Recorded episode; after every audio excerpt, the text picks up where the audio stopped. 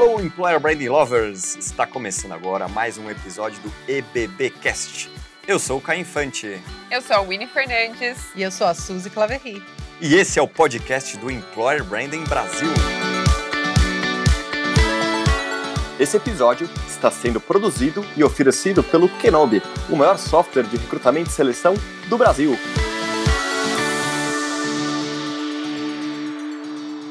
Olá, Employer Branding Lovers! Estamos aqui, Suzy e Caio. Hoje a Winnie, infelizmente, a deusa do podcast, não pôde estar com a gente, mas aqui estamos recebendo um convidado mais que especial, ele que esteve na nossa maratona de Employer Branding, falando do programa que foi referência, o programa de embaixadores. Esse é um pouco do nosso papo. Bruno Martins, responsável por Talent Marketing na IBM. Seja bem-vindo. Valeu, Caio. Obrigado, gente. Um prazer estar aqui com vocês. Foi muito bacana a maratona, o papo que a gente teve lá. Melhor agora poder expandi-lo aqui nesse podcast. É, foi praticamente uma demanda dos nossos Employer Branding Lovers, né? Querendo conhecer um pouco mais de você. Quando a gente estava olhando o seu perfil no LinkedIn, né? Você tem um mix lá de analítico, tecnologia, marketing. É um perfil diferente. Eu queria conhecer um pouco mais do Bruno. Bruno por Bruno.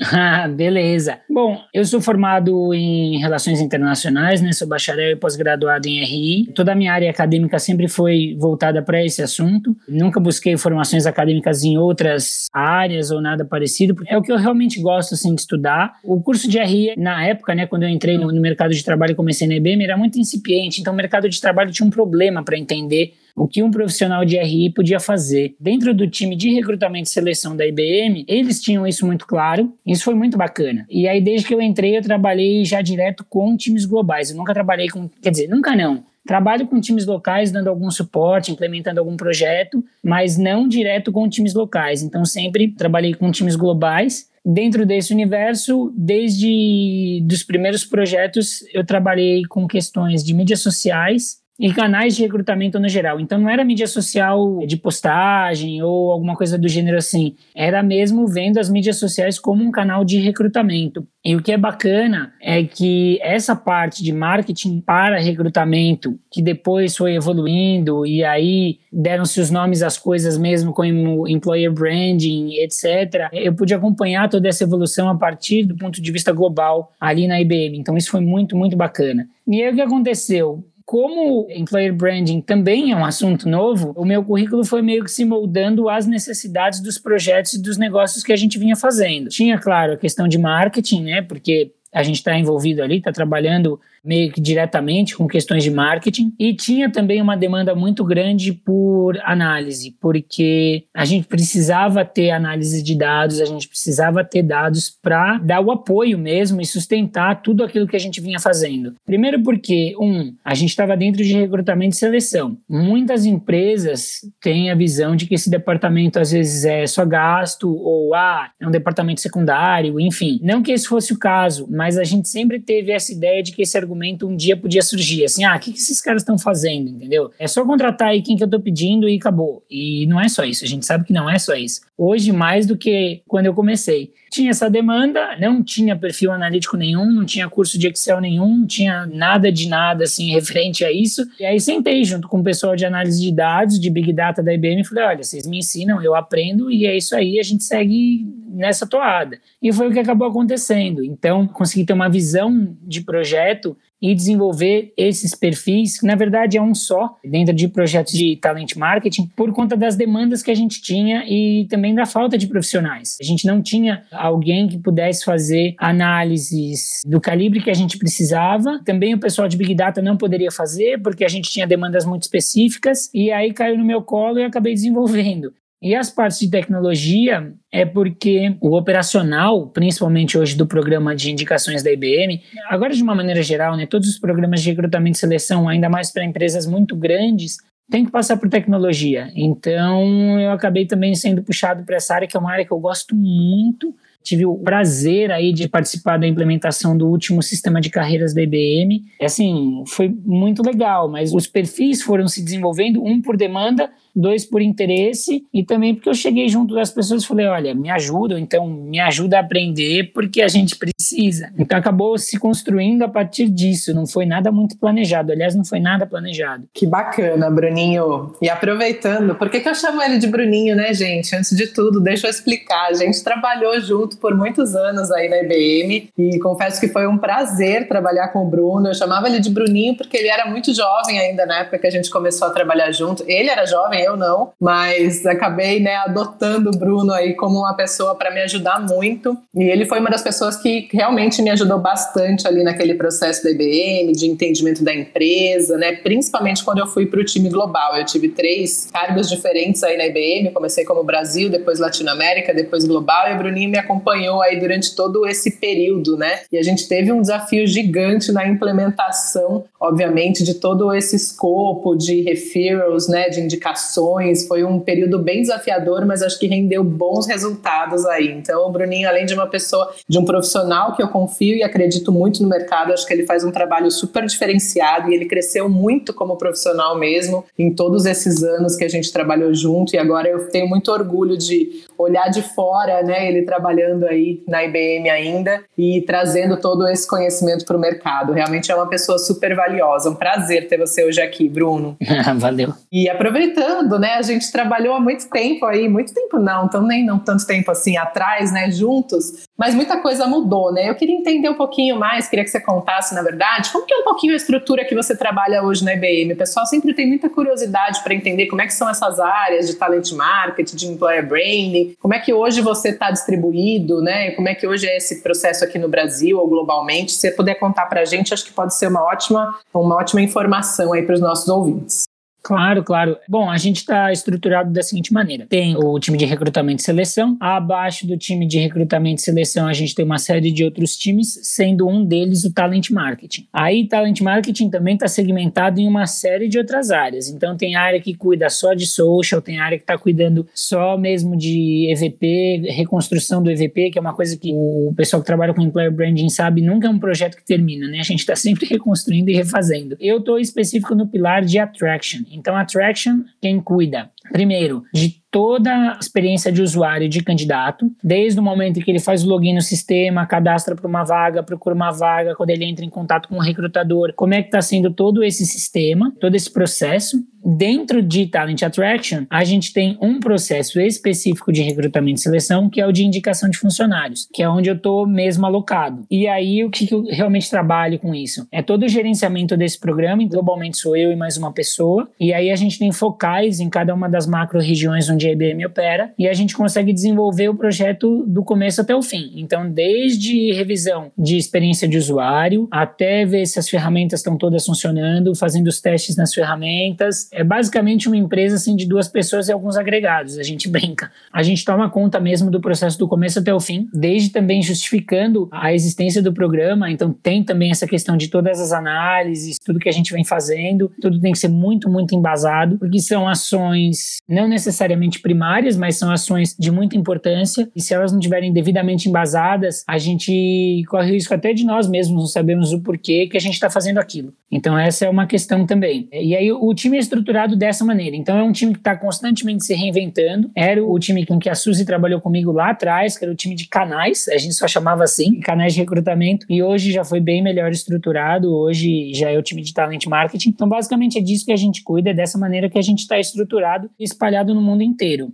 Maravilha, fica de inspiração para quem não estiver ouvindo aí. Né? O pessoal acha que é fácil rodar um programa de indicação, programa de embaixador, essa coisa toda. Tem uma pesquisa de Oxford que a gente estava olhando aqui, descobriu que os candidatos indicados são de qualidade superior aos candidatos de maneira em geral e que têm maior probabilidade em aceitar a oferta, eles acabam permanecendo mais na empresa, né, inclusive performando melhor. É verdade isso? O que, você tem para comentar, dada a sua experiência aí tanto tempo à frente da IBM? Ó, oh, Caio, é verdade para o universo da IBM, tá? Existem pesquisas de referência como essa que você mencionou, ou seja, pesquisas feitas por universidades consolidadas por fontes extremamente confiáveis como a Universidade de Oxford, só que não é uma verdade absoluta. E as pessoas acham que então o problema de indicação de funcionários vai resolver todos os problemas. Vai resolver meu problema de retenção, vai resolver o meu problema disso, vai resolver o problema daquilo, e não é bem por aí. É uma verdade, a gente já tinha esses embasamentos de mercado, só que a gente não tinha ainda como comprovar, porque para você poder comprovar isso, questão de retenção, performance, não é com dados de um, dois anos. A gente analisou dados de oito anos. O programa, de uma maneira geral, sempre existiu, só que ele era mais informal. Era alguém mandando um currículo, era alguém indicando mesmo no boca a boca, e isso acabou crescendo. Teve a necessidade de ter ferramentas para poder captar esses currículos, para captar essas indicações, para que essas indicações pudessem ser feitas por outros canais, e-mail, SMS, WhatsApp,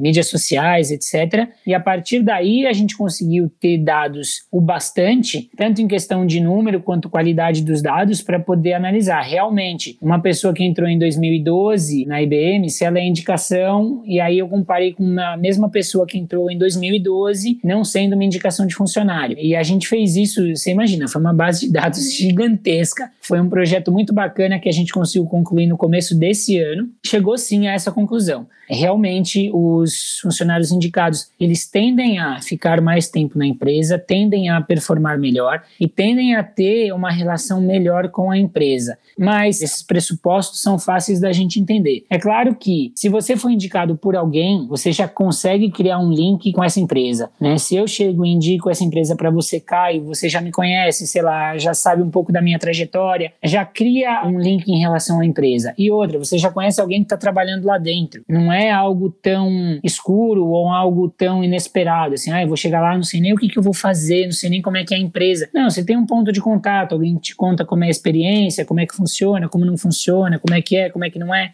Então já dá para ter uma ideia. A segunda coisa, principalmente na área de tecnologia, as indicações vêm ajudando bastante já faz algum tempo, isso não é novo, que a gente tem os projetos com nômades digitais, que agora com a questão da pandemia pararam de falar um pouco dessa questão de nômades digitais, que eram pessoas que podiam trabalhar em qualquer lugar, de qualquer forma, e isso no setor de tecnologia tem um apelo muito grande. É, só que o que a gente não pensa é o seguinte, ser nômade digital é bacana? É bacana, mas muitas vezes a pessoa vai para um país onde ela não conhece ninguém, onde ela não tem nenhum link emocional, não sabe nem ao certo aonde sair para fazer compras, aonde sair no fim de semana, ela simplesmente cai ali de paraquedas. Para quem tem um espírito mais aventureiro, ótimo. Ótimo dependendo do país ou da cidade para onde você foi. Então, esse foi um dos cases que eu apresentei na maratona, onde a gente tinha projetos de recrutamento e seleção para algumas cidades no interior de ex-membros da União Soviética. Então, eram áreas no interior que, comecinho da década de 90, eram extremamente industriais. Então, são lugares que têm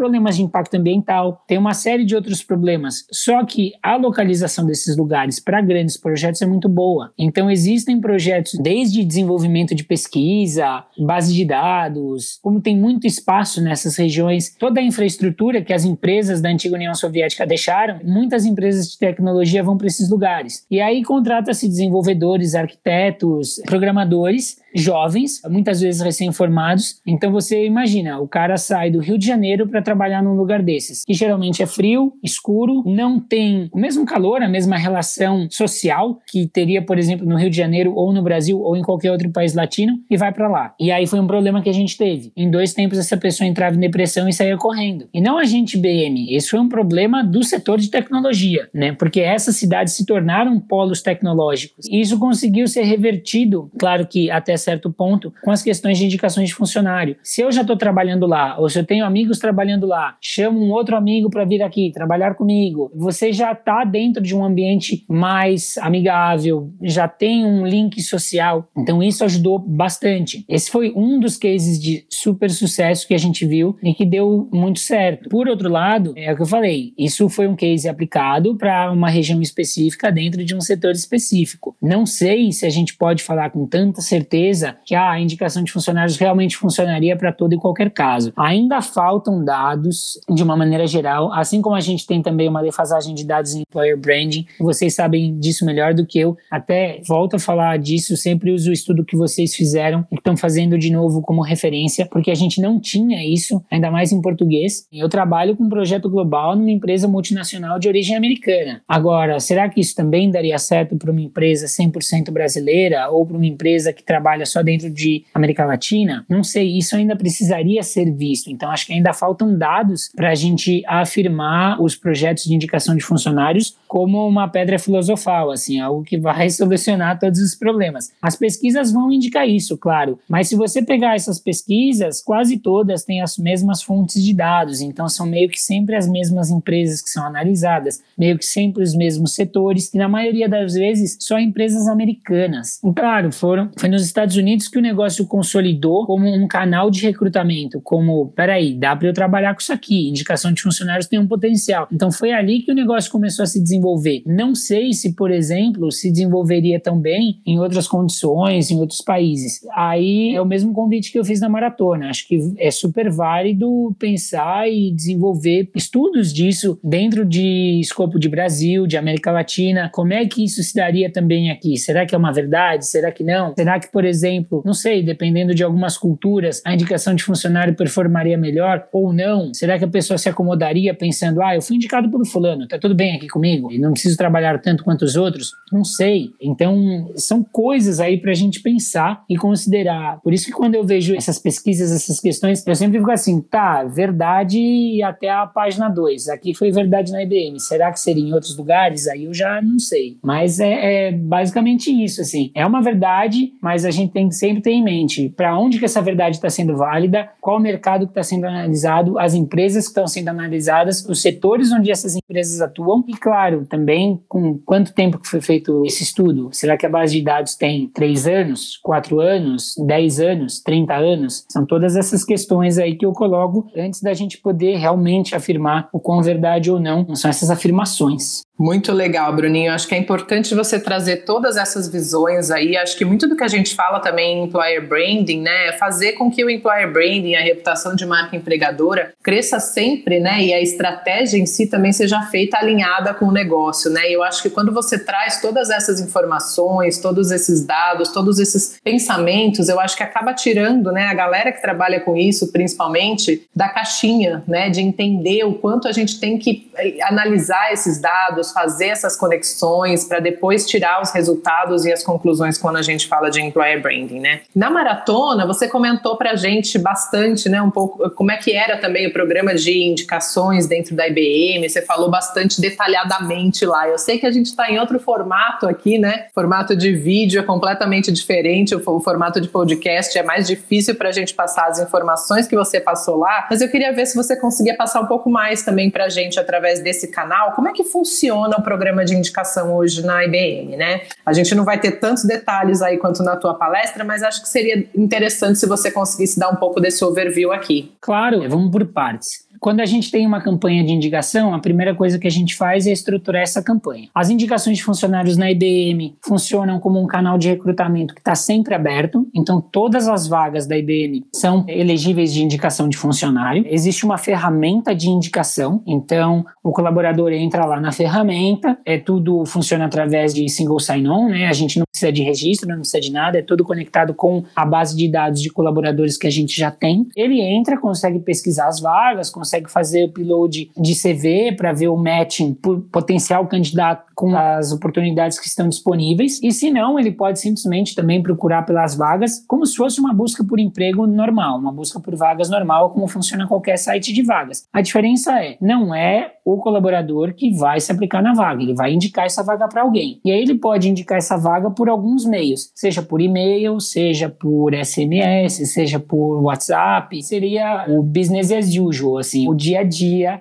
do programa de indicações. É, a gente utiliza bastante também o programa de indicações para algumas campanhas. Então, eu tenho uma campanha de recrutamento e seleção para um projeto grande que está rolando, sei lá em que país, eu preciso de skills muito específicos. Aí, referral sempre vira a fonte número um para buscar esse tipo de candidato. Então, o que, que a gente faz? Aí vira uma campanha mais ou menos parecida com uma campanha de recrutamento. Então, a gente monta toda a questão de campanha. A diferença é, em vez disso ir para os canais externos, vai para os canais internos da IBM, mailing list, enfim, os canais usuais que a gente tem para fazer campanhas. A partir daí, a gente comunica com pessoas pensando assim: se eu quero contratar desenvolvedores em tal lugar, óbvio que a minha base de contato para essa campanha serão desenvolvedores da IBM que já estão nesse lugar, ou pessoas que têm o perfil de desenvolvedores ou que trabalham diretamente ou indiretamente com desenvolvedores. Então é mais ou menos assim que funciona. A gente tem essa demanda, monta a campanha, solta as campanhas, as pessoas because recebem as informações, entram lá no site, indicam um colega, aí o colega passa pelo mesmo processo de recrutamento e seleção de todos os outros candidatos, tá? Ele recebe um link, clica nesse link, do link ele vai para o site de vagas da IBM, não tem nenhum processo alternativo, não tem absolutamente nada. A única diferença é, no fim do processo, a gente consegue saber, por exemplo, que o Bruno indicou a Suzy para trabalhar na vaga tal. Esse pós-processo é bastante importante, porque algumas das indicações são premiadas. Claro que são para skills mais específicos, para vagas mais estratégicas, não são todas as vagas, até porque também ficaria um pouco inviável fazer o programa com todas as vagas sendo bonificadas, mas algumas delas são. Então, a experiência de usuário, pensando no colaborador como o nosso usuário principal, né, seria meio que essa: ele passa por todo esse processo indica o amigo dele, o amigo dele eventualmente sendo contratado, aí vem a parte 2, que é como é que a gente vai agradecer a esse colaborador. Essa que é a grande questão do, do programa de indicação. Então, seja por um e-mail, seja por algum tipo de bonificação, para o caso de algumas vagas, sempre tendo isso em vista. É por isso que, quando eu falei do programa de indicação lá na maratona, uma das coisas que surgiu e uma das maneiras de se olhar um programa de indicação é realmente também como uma ferramenta de employer branding, porque quem que é o usuário com quem eu estou trabalhando? Por mais que ele seja um canal de recrutamento, eu também poderia contratar esse potencial candidato por outros canais. Claro, teria mais algum esforço, menos esforço, mas enfim, a grande questão é ver e trabalhar junto com o colaborador de forma que ele seja não só embaixador da sua marca, mas também uma fonte de captação de candidatos. Por isso que eu vejo dessa forma, de novo, pensando em toda essa experiência que eu tive na IBM, ajudando aí a construir o time de talent marketing, o programa de indicação é sim, para mim, um dos ápices assim do employer branding. É o ponto em que seu colaborador já está tão engajado que ele vira embaixador da sua marca em todos os sentidos. Mas não só falando bem dela em Facebook, LinkedIn. Isso é fácil você postar uma notícia que saiu, meio que seus colegas todos já estão postando. Agora, a questão é, você realmente se comprometeria a indicar alguém para trabalhar lá? E quando você faz um processo de indicação, primeiro,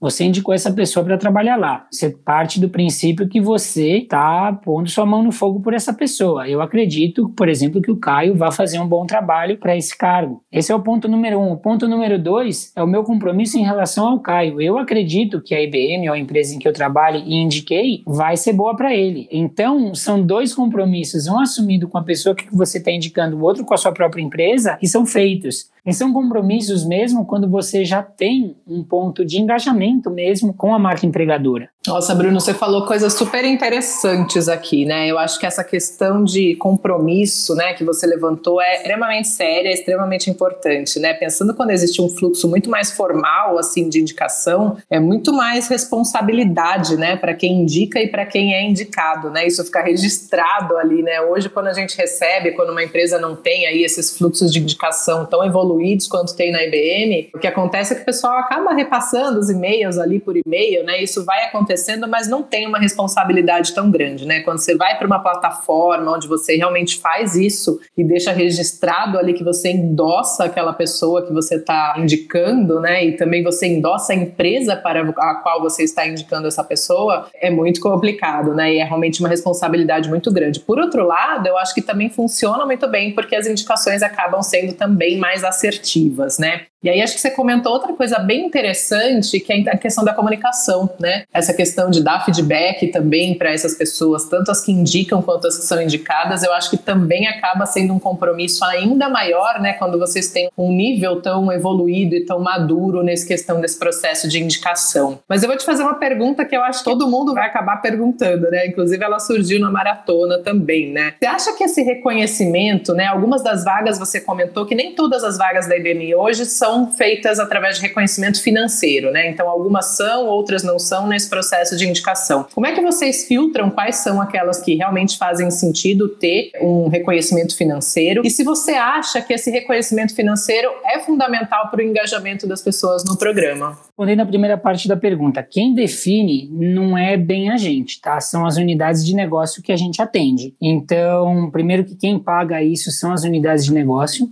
não sai de budget de recrutamento e seleção.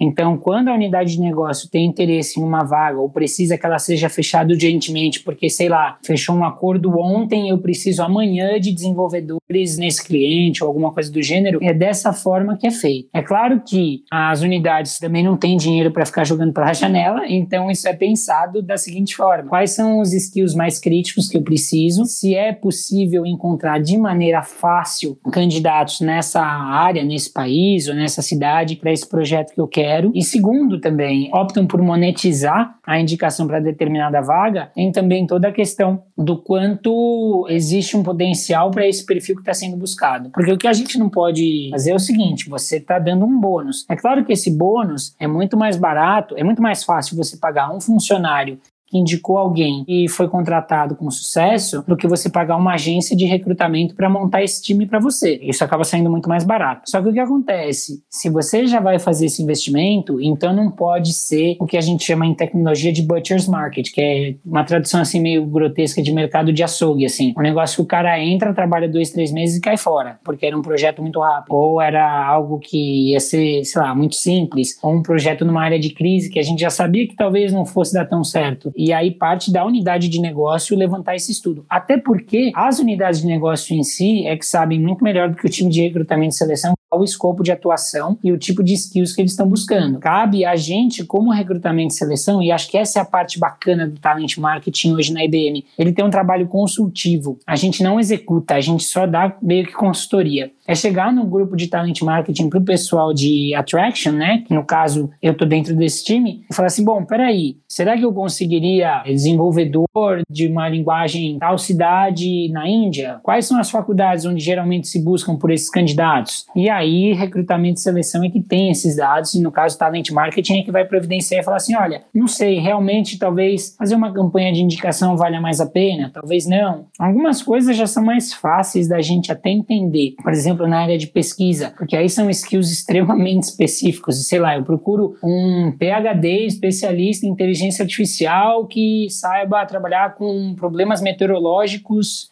não sei, na região do Alto Tietê, entendeu? É, são coisas assim que, beleza, onde é que eu vou buscar esse cara? E às vezes chegam umas demandas assim pra gente, e aí no caso tem que ser indicação mesmo, e aí ela é premiada. Eu não acho que a premiação é algo tão essencial. Eu acho que ela ajuda bastante quando você tem áreas críticas, até uma coisa que a gente vem redefinindo bastante. Então, até que ponto isso ainda, o que era crítico ontem, ainda é crítico hoje? Essa é uma questão. Para poder implementar, eu acho que as coisas têm que ser feitas aos poucos, sabe? Primeiro um programinha de indicação, depois analisar se realmente tem a necessidade de fazer indicações premiadas, e aí, se tiver necessidade, beleza, para quais vagas? E pensando assim, isso tem que ser um trabalho contínuo e revisitado, não sei, a cada mês pelo menos, porque senão pode até virar um gasto desnecessário. Você tem alguns casos em que as indicações não precisariam ser premiadas, né? A gente tem casos de países com cultura de indicação. América Latina é uma delas é, Filipinas, alguns outros países da Ásia também.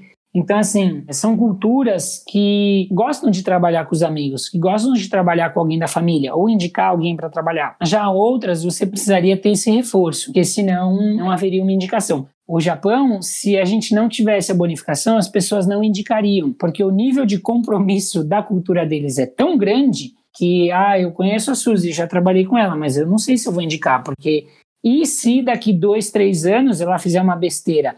Aí é meu nome, minha honra que fica suja, entendeu? A gente tem que ver bem para onde, como a gente vai fazer, em que área que a gente vai fazer, na cultura que isso vai ser implementado, e é dessa forma que isso é feito. Uh, existem outras empresas que trabalham com outros tipos de bonificação. É uma doação que pode ser feita para caridade, nome do funcionário. Aqui no Brasil ainda não chegou, mas nos Estados Unidos já tem. A Amazon tem uma parceria com programas de indicação, então de repente você não ganha um dinheiro, mas tem um desconto na Amazon, você ganha uma assinatura Prime da Amazon por tantos meses, ou até, sei lá, você ganha uma assinatura no Netflix por tantos meses. São coisas assim. Então existem outras formas diversas de bonificação que, claro, também estimulam as indicações de funcionário. Não acho que sejam essenciais, acho que são sim necessárias para casos mais específicos.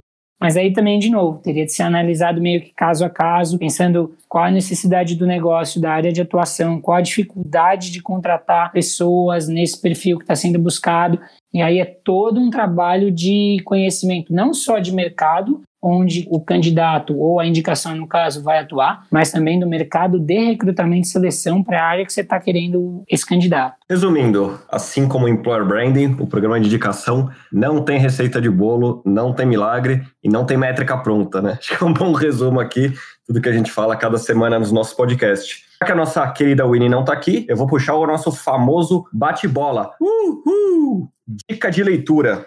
Ó, dica de leitura: tem um livro que eu acho sensacional, é uma ficção chamada Eu Sou um Gato, de 1905 escritor japonês Natsumi Soseki. Esse livro eu acho genial porque ele vai criticar a mudança cultural do Japão pela influência dos ocidentais, a partir da visão de um gato que é adotado por um professor universitário. É, a gente fala tanto de ver as coisas por outras óticas, de pensar de outras maneiras. Eu não sei se todo mundo que está ouvindo tem gato, teve gato, mas assim, se você já teve, vai entender. Se você nunca teve, vai entender também, porque ele conseguiu entrar muito bem na cabeça do gato e fazer críticas sensacionais políticas econômicas, sociais essa um pouco dessa leveza crítica que a gente precisa hoje. Não precisa ser uma crítica tão apontando na cara, brigando. Eu acho que existem maneiras mais inteligentes de se analisar e criticar até também de maneira construtiva as coisas. Tem em português, acho que foi lançado em 2008, é um livro genial. Gente, eu só queria puxar que o Bruno fala umas coisas e ele tem umas referências incríveis, assim, é sempre muito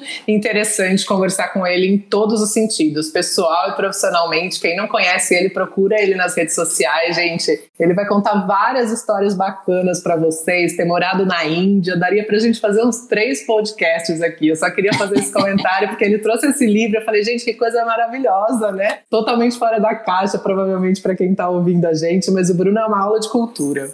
valeu, valeu, Suzy. Sensacional. Eu tenho um gato, entendo um pouco do que você tá falando, mesmo sem ter lido o livro, mas. E curioso, confesso para você. Uma ou mais de uma pessoa que te inspira? Cara, é o X-Espírito, Roberto Bolanhos. Esse cara, para mim, é genial. Porque, assim, todo mundo lembra do Chaves e do Chapolin. Mas o que ninguém lembra é que, assim, o cara criou com quase um budget nulo dois personagens que, sei lá, ganharam pelo menos todo mundo que fala espanhol. E aqui no caso do Brasil, né? Porque a gente teve as traduções. E, assim, personagens simples, história simples. Na época, inovou usando alguns efeitos especiais que hoje a gente fala, nossa, que porco, né? Que horrível. Dá pra ver que é efeito. Só que ninguém usava no começo da década de 70 até mais ou menos ali década de 80 e o cara estourou. Fez um patrimônio bilionário, um ícone aí de cultura latino-americana. Eu acho isso genial, porque é um cara que soube comunicar muito bem algumas questões com personagens muito caricatos, muito bacana e fácil de entender. Outros projetos dele também. Eu tenho um amigo que estuda mesmo a questão do, do Roberto Bolanhas, do X-Espírito dentro do marketing. Ele tinha uma visão empresarial genial, assim. É muito comum o pessoal falar, ah, Steve Jobs, não sei o que tal, beleza. Só que assim, o cara que chegou a vender dentro de um episódio de Chapolin, pacote para ir para Disney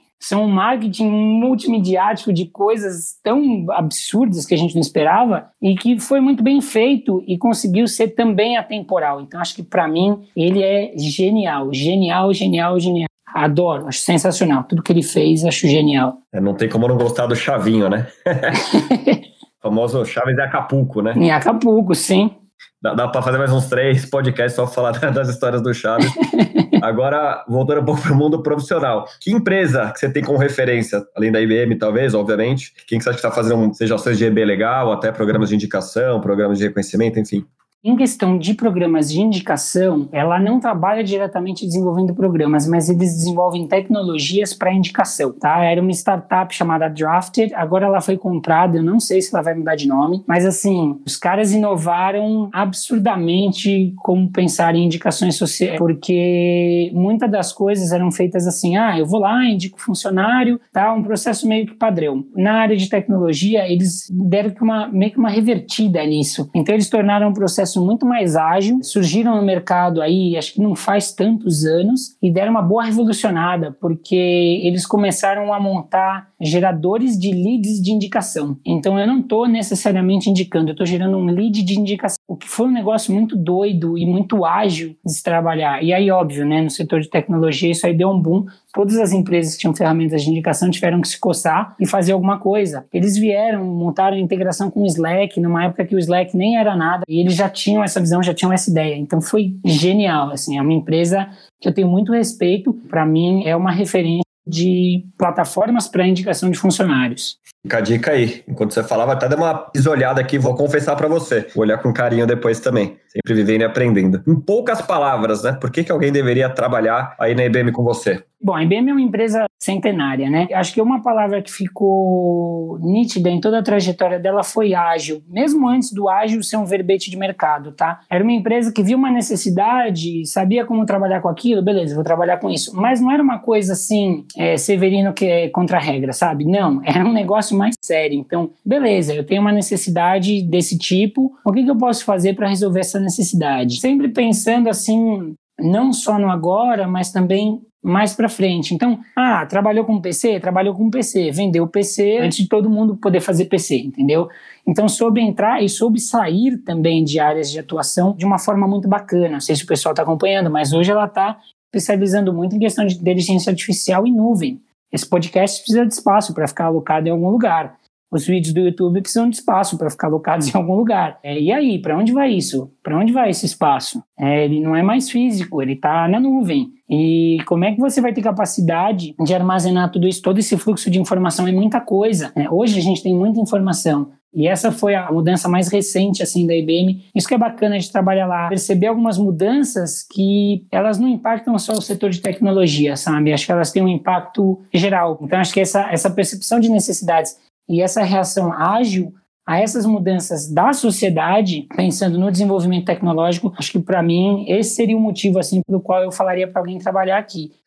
É, para a gente encerrar, né, além de aí sim deixar o convite onde as pessoas podem continuar essa conversa com você nas redes sociais, conhecer um pouco mais do seu trabalho, esse é um. E dois é uma frase ou dicas aí, enfim, para a gente finalizar o nosso bate-papo aqui. Bom, no LinkedIn é fácil de me achar, tá como martins.bruno F, se quiser trocar uma ideia, enfim, estou bem acessível lá dentro. Não sei se eu teria uma agora, assim, tirada da, da cartola. Uma ideia que fica, assim, principalmente vendo todas essas mudanças que estão rolando nesse ano de 2020, que só teve um semestre, né? Mas parece que teve uns 10 anos dentro dele. Eu acho que a ideia principal e que fica a realmente das pessoas conseguirem perceber outras coisas, sabe? Acho que é, é essa mudança de ótica que a gente teve com 2020 foi muito válida. Acho que as pessoas, primeiro, a ponto de se acalmarem para poder perceber realmente as coisas que estão acontecendo, tudo que está acontecendo o que, que, pode ser feito. Então, acho que essa pausa foi válida nesse sentido. Acho que essa é a ideia que fica, assim, inclusive para mim, porque é o que eu já tinha comentado com vocês. Participar dessa maratona, desse podcast, ter essa oportunidade de revisitar o que eu trabalhei, com o que, que eu venho trabalhando, dar essa pausa e trazer um olhar de fora para as coisas que a gente vem fazendo já direto, né? Não precisa ser o seu gato olhando você e comentando o que, que você está fazendo. Pode ser você mesmo fazendo isso. Eu acho que foi muito válido. Acho essa é a ideia que eu trago, assim, porque excelentes oportunidades surgem de onde a gente menos espera, né?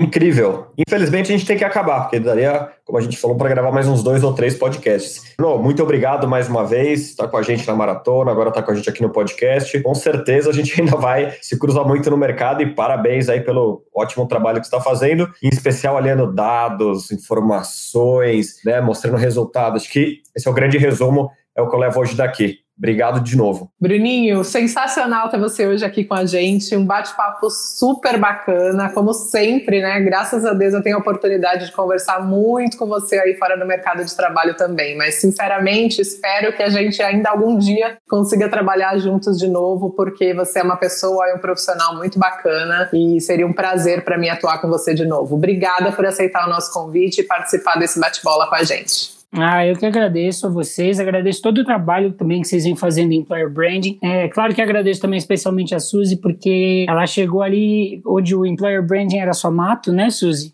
E aí ajudou também a desenvolver isso, não só no Brasil, mas também a consolidar isso de alguma maneira quando ali com a gente no time global da IBM, então acho que isso foi genial. Aprendi horrores com ela, aprendo horrores com o pessoal todo do, do grupo de Employer Branding. E acho que é isso, assim, agradeço não só a oportunidade, mas também tudo que vocês vêm trazendo, vêm trabalhando. É uma questão super inovadora, super bacana e algo que realmente faltava. Então, assim, vocês estão de parabéns com tudo que vem sendo produzido. E, de novo, só agradeço mesmo a oportunidade. Brigadão. Maravilha! Pensou em Employer Branding? Pensou em Employer Branding Brasil. Você ouviu o EBBcast? Para ouvir este e outros episódios, estamos disponíveis em todas as plataformas digitais. E não se esqueça de nos seguir no LinkedIn e Instagram. É só procurar Employer Branding Brasil. Esse episódio foi produzido e oferecido pelo Kenobi, o maior software de recrutamento e seleção do Brasil.